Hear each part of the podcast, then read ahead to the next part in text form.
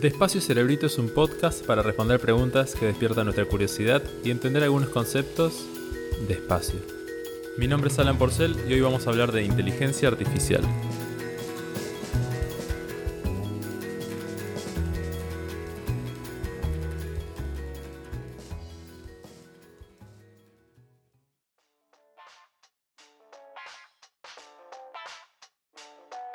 Bienvenidos a Despacio Cerebrito. Hoy vamos a charlar con Marcelo Rinesi. Marcelo es un científico de datos freelance y tecnólogo. También es una persona con la que hace rato tenía ganas de charlar. ¿Cómo andas, Marcelo? ¿Todo bien, vos? Bien, todo tranquilo. Este, bueno, como mencionaba recién, tenía ganas de charlar con vos hace un tiempo por, por algunas entrevistas y algunas charlas TEDx que vi en las que presentaste algunos, algunos temas y algunos conceptos interesantes. Así que bueno, eh, si te parece podemos arrancar por, por un tema que, bueno, es el principal que te mencioné eh, cuando te invité a, la conversación, que es la inteligencia artificial. Y, quería retomar un concepto que, también te escuché una vez eh, presentar, y era que ah, para vos era más preocupante el costo que podría tener el acceso a la inteligencia artificial que lo que pueden ser los distintos desarrollos. O no sé si más preocupante, pero por lo menos era algo a tener en cuenta el costo del acceso a la inteligencia artificial en los próximos años y bueno, quizás más adelante también. ¿Cómo, ¿A qué te referías cuando hablabas de eso, Marcelo? Es un concepto de costo, no es financiero, es organizacional, si se quiere. Una cosa que tiene la inteligencia artificial es que por lo menos de entrada es muy barata comparativamente. Es una de las pocas tecnologías transformativas donde el costo es más el costo de organizarme o de organizarme para usarla que el de importar maquinaria. El problema es que eso tiene, a ver, tenés tres estadios posibles. Puedes tener lo que tenés ahora, que es no tener nada.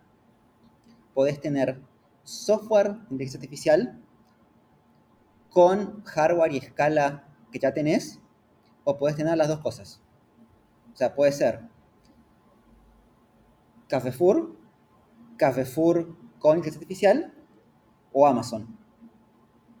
La primera transición, el bloqueo es puramente psicológico, social o de tecnologías de management.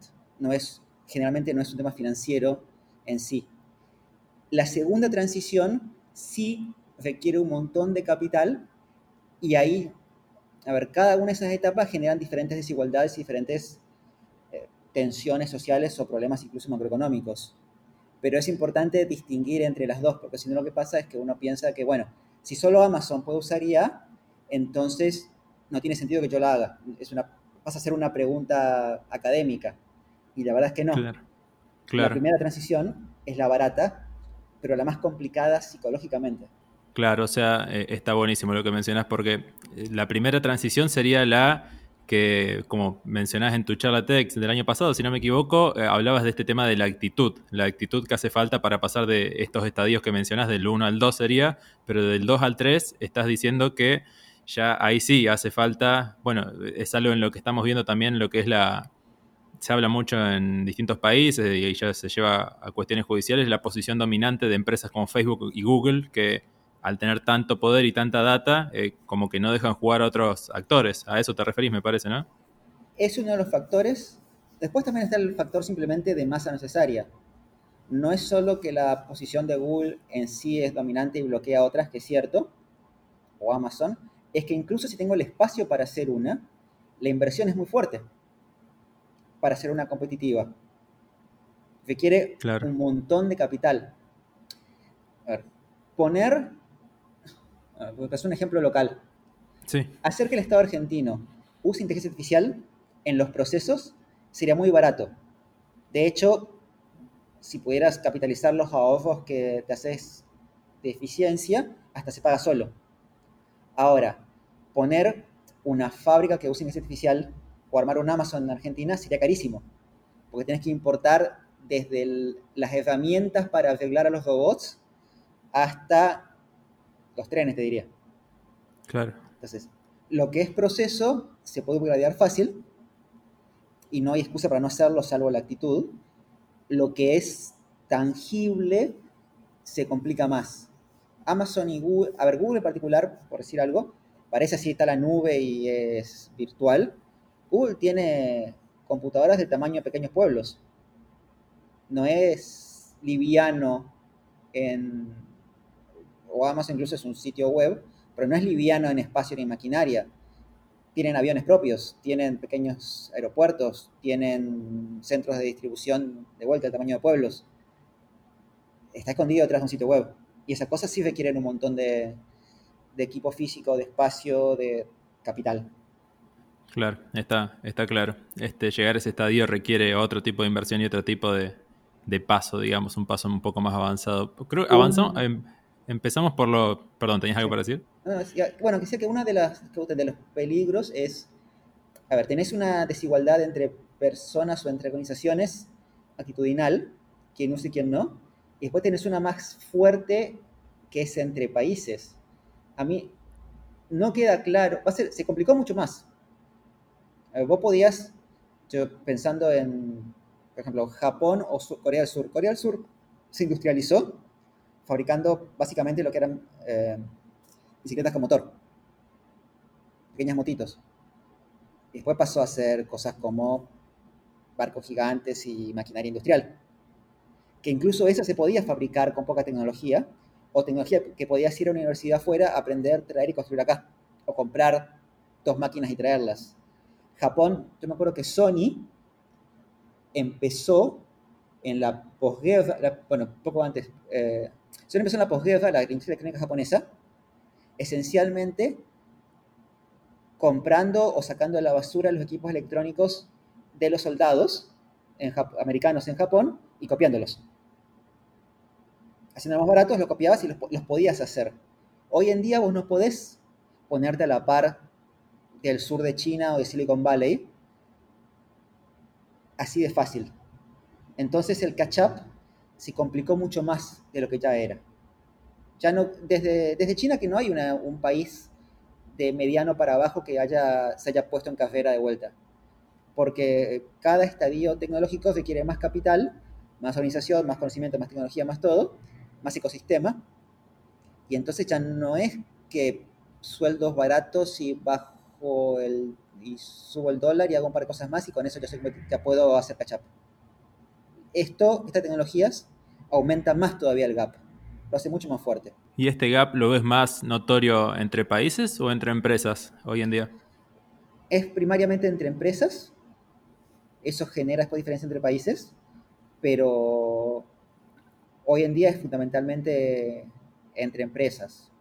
Estados Unidos, por ejemplo, tiene un montón de, empresas terriblemente ineficientes internamente, pero viven en un ecosistema tan efectivo que son dentro de todo más o menos competitivas o pueden serlo. Eh, pero lo que genera la diferencia es la empresa competitiva en sí, no el país en sí. El Estado americano no es particularmente eficiente, ni tampoco el chino, para hacer, para hacer otro ejemplo. Claro, no, pensaba en una empresa como Huawei que de alguna manera representa al país por una cuestión también de la ligación que tiene con, el gobierno. Sí. es simbólica, es importante y de hecho pone mucho, el Estado chino pone mucho dinero en tecnología.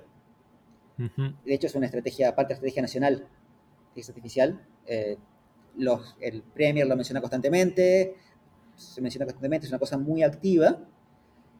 Y hasta, hasta hasta hoy, y sigue pasando, el gobierno chino mandó gente a universidades, compró tecnología, robó tecnología, hizo todo lo posible para adquirir y tratar de achicar ese gap lo más posible. Porque no se ven competitivos como país, sino una industria, pero no solo pequeñas industrias individuales, sino un ecosistema que sea competitivo. Lo que les está costando, lógicamente, es transformar una Huawei en una provincia entera efectiva. Es más fácil tener una zona específica de desarrollo, una empresa, un, barrio, una cosa así, una pequeña ciudad en realidad para ellos, que upgradear todo el país. Vos tenés zona todavía en el, especialmente en el noreste de China y otros lados, que son terriblemente atrasadas todavía. Claro, hablaríamos como de trasladar la multinacional exitosa a lo que podría ser una exitosa, eh, no sé, una eh, provincia regional, una economía regional exitosa. Exacto. Es más o menos lo mismo que necesitas, pero tenés, otro tema, tenés temas de escala, tenés temas de... Hasta tenés un tema de huevo y la gallina. No es, hacer competitivo requiere inversión y la inversión no tiene mucho sentido si no vas a ser competitivo. Y necesitarías para eso inversión muy fuerte estatal, pero si necesitas desarrollarte no tienes esa plata. Claro. si necesitas hacerlo, no tenés plata para hacerlo. Eh, por eso no queda claro, los economistas que trabajan en desarrollo en la actualidad, sobre, del presente, no hay un consenso claro sobre caminos de desarrollo para países, justamente porque no, está, no parece claro o posible que se pueda rehacer lo que ya se hizo. Así como China no hizo lo que hizo Corea del Sur, no queda claro que nadie puede hacer lo que hizo China, porque cambió el, ambiente. Claro.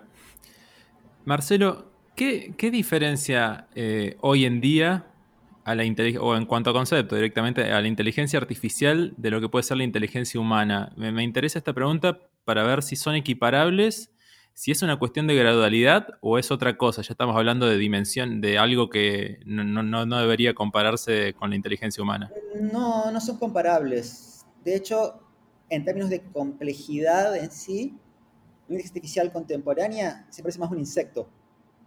Es una, de hecho, es puramente maquinaria. Vos ves el código, ves las matemáticas detrás. Y lo que es sorprendente es lo simple que es, conceptualmente. No se parece nada a un cerebro, no se parece nada a una mente, no se parece nada a un gato.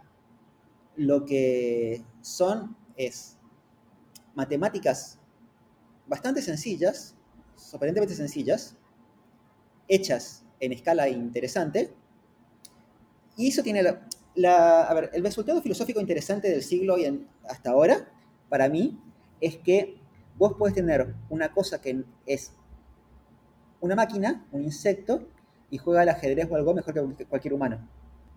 La forma de ver es que no son, a ver, si la mente humana es ponerle un globo o una esfera, que podemos hacer más o menos bien un montón de cosas, una IA, es, una IA específica es una aguja.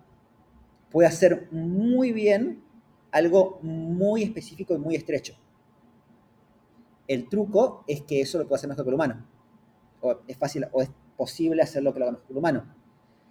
Ahora, vos querés reemplazar a un humano todo lo que puede hacer, y eso todavía no estamos ahí, no estamos cerca de eso, pero tampoco está claro que haga falta o que sea, o es interesante en filosofía, pero el impacto económico en una, película o una serie vos pensás robots inteligentes y pensás son humanos mecánicos, que hacen lo que hacen los humanos de la misma manera que hacen los humanos. Pero eso es, eso es como imaginar que el truco de la máquina de vapor es que sean pequeños sirvientes mecánicos. Y la verdad que no. Lo que hace la máquina de vapor, inicialmente y después la electricidad, es, vos tenés una fuente de energía en una fábrica y toda la, y toda la maquinaria funciona con eso y eso te cambia la economía del planeta. Cuando te una IA, no estás reemplazando al humano.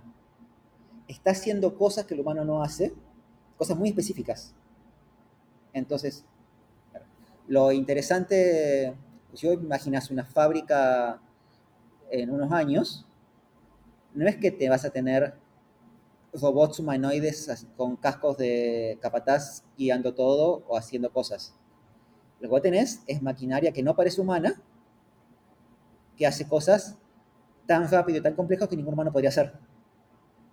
Y eso te cambia el juego. Si no, la, idea de que, incluso la idea de las empresas, que vos usas esto para reemplazar empleados, es medio pava, porque sí podés, es una carrera para atrás, no ganas nada más que el sueldo,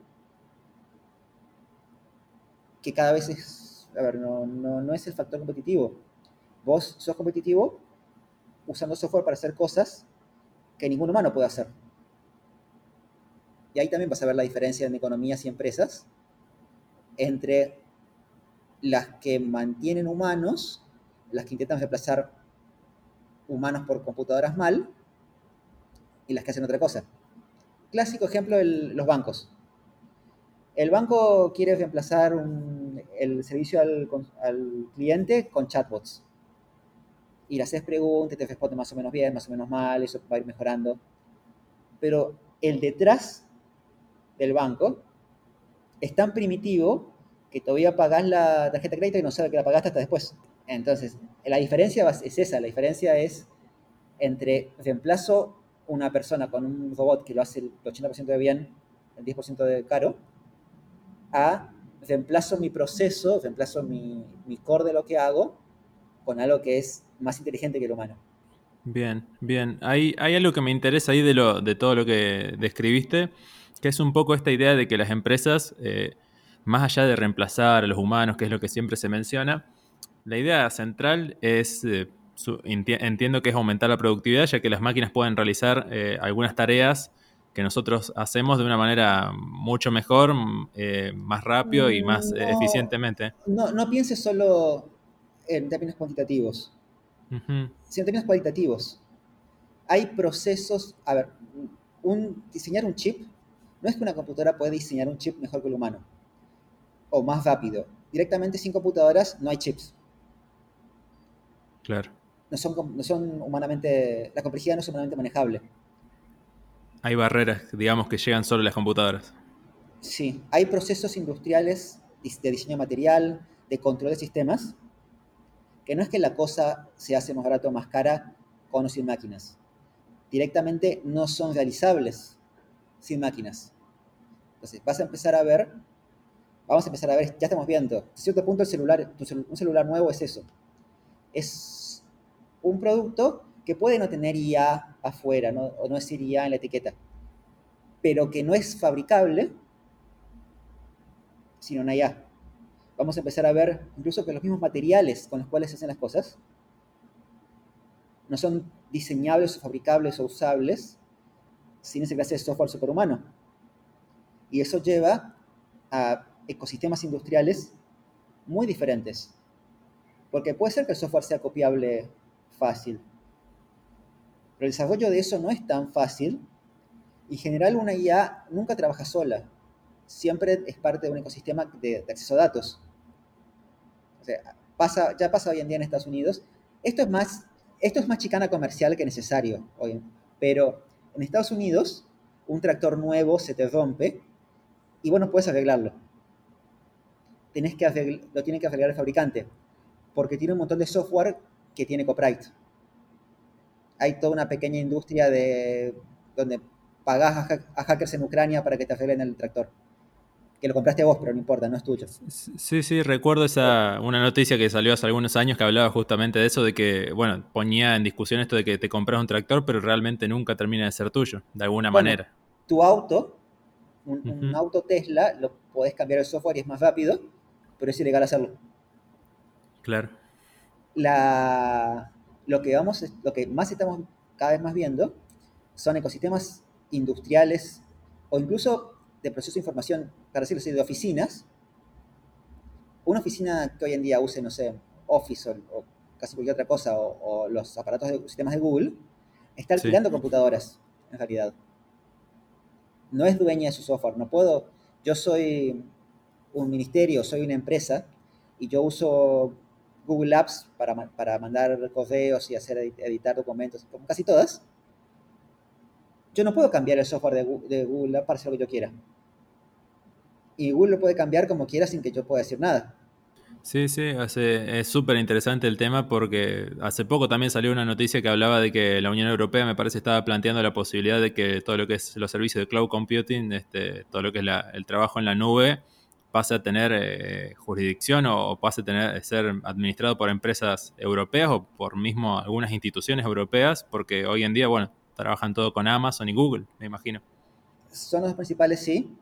Hay temas de, sí, de legislación y también temas básicos de control y ownership. Estás entregando, yo suelo, la, manera en que veo el impacto de esto en, lo, en sueldos y productividad es que vos no sos, tu sueldo no es lo que producís, es el salario de tu reemplazo. Y tu reemplazo más barato. Entonces, cuando más avanzada, que vos uses herramientas más avanzadas, te hace más productivo, pero no te da mejor sueldo ni mejor seguridad laboral. Porque las herramientas no son tuyas y no son de la empresa. Cuando la empresa encima las alquila a Google o quien sea, esa productividad extra no es estrictamente hablando de la empresa. O por lo menos no la puede capitalizar enteramente. Claro, pasa a ser de un tercero. Exacto. Eh, no está muy... hoy no puedes poner una fábrica contemporánea sin comprar robots y comprar todo, comprar todo el servicio de control de robots y mantenimiento de robots. Eso va a seguir creciendo.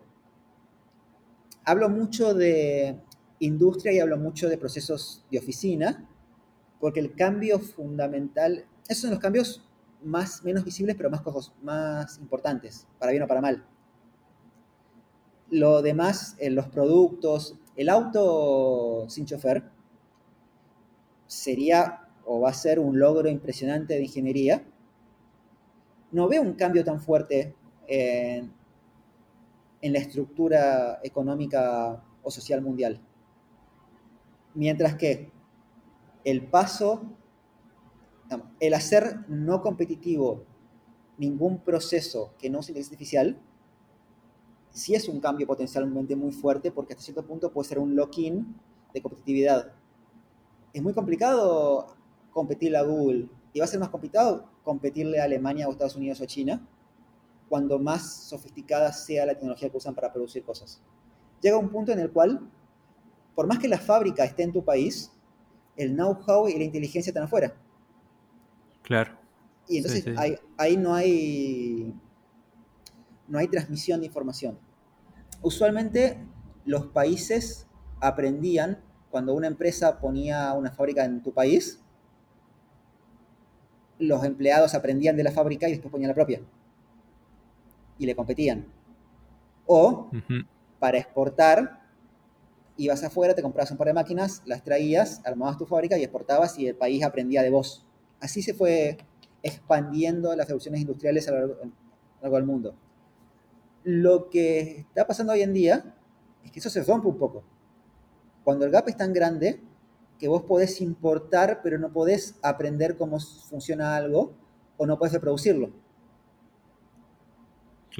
nosotros tenemos industria del fuego, entre comillas, de celulares y computadoras, que es ensamblarlas, con suerte, o cambiarle caja. Y ahí no hay aprendizaje no estamos más cerca, estamos más lejos de poder fabricar nativamente de cero cualquiera de estas tecnologías. Tenemos esa paradoja de que la información es muy libre. De hecho, hoy en día toda, la, toda ignorancia es deliberada. No hay ninguna persona, y más importantemente, ninguna empresa, ningún país tiene la excusa de no sabía esto. Lo que quieras saber, si no es el detalle súper secreto de un avión casa, está ahí, lo podés.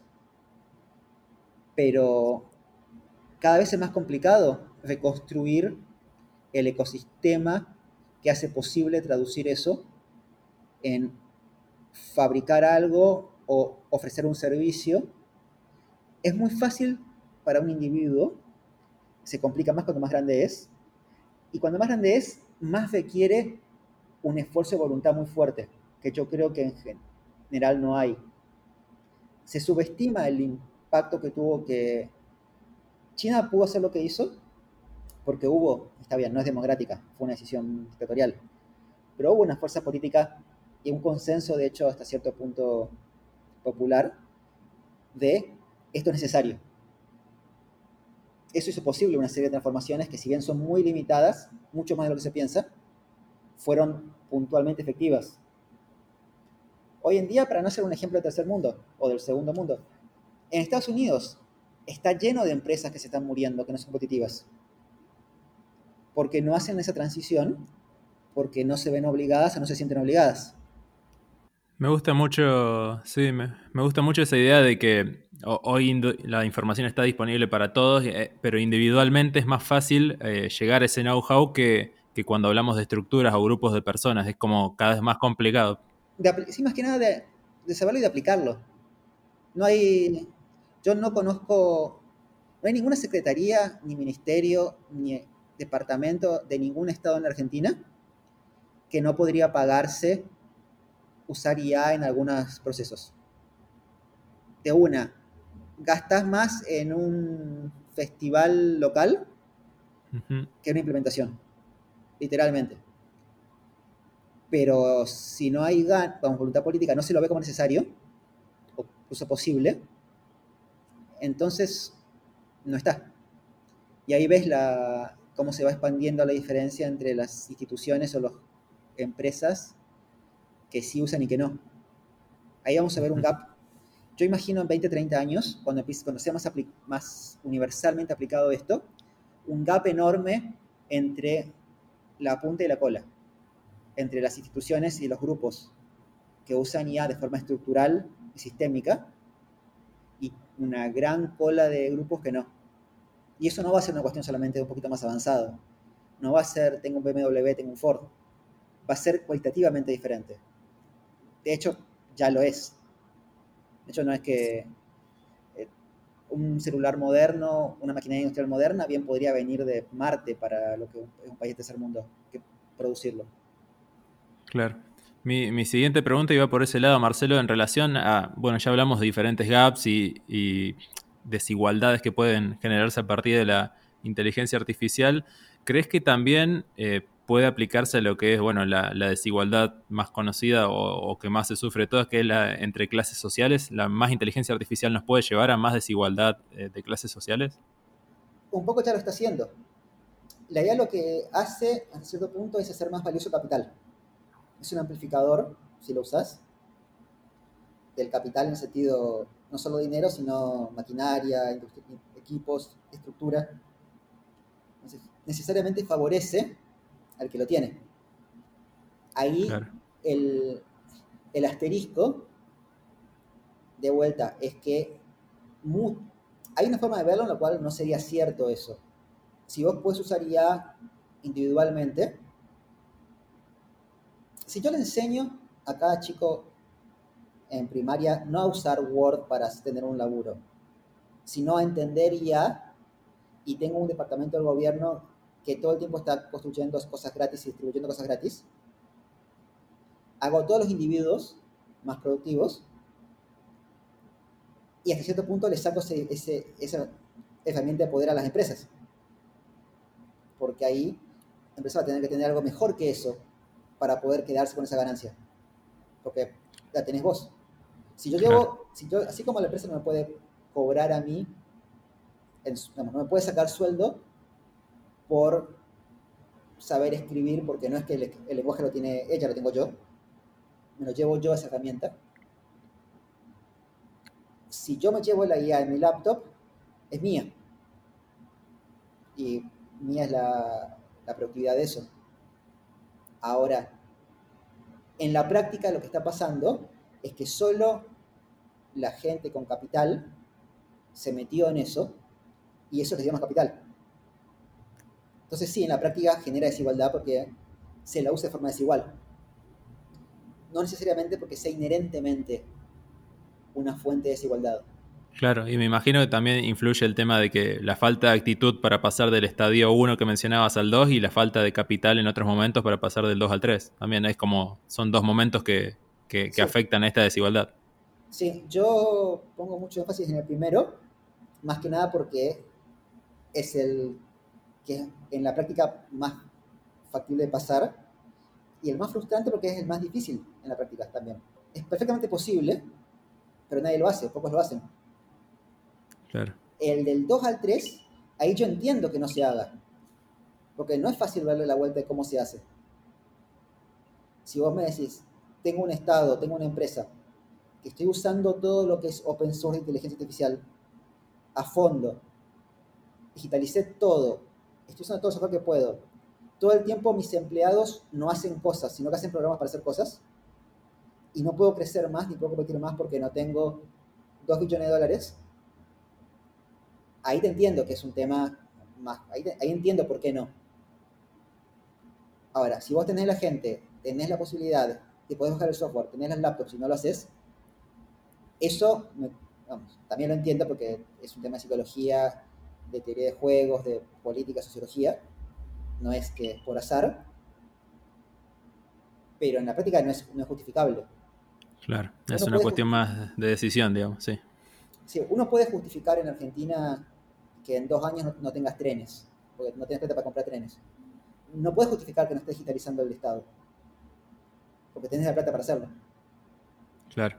Dicho eso, es más, es más probable que tengamos trenes antes que... Lo probable es que no, ninguna de las dos cosas. Pero sería más probable tener trenes que tener digitalización, porque hasta cierto punto es más fácil conseguir plata que, conseguir, que cambiar actitud. Está, está claro, eh, es fuerte, pero está, está claro lo, lo, que decís, Marcelo. Eh, bueno, muchísimas gracias por la, por la conversación. Me quedan un montón de, de, ideas en la cabeza y espero que los oyentes también. Este, y bueno, espero que se pueda repetir en, en un futuro la, la charla, Marcelo. Muchas gracias. No, a vos encantado y gracias por la invitación.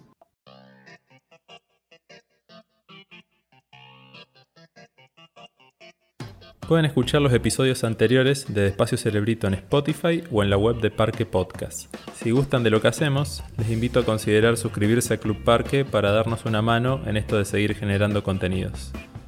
Puede ser con 100 pesos mensuales, 150, 200 o lo que puedan. Todo nos ayuda para hacer no solo esta serie, sino todas las que encuentran en nuestra web.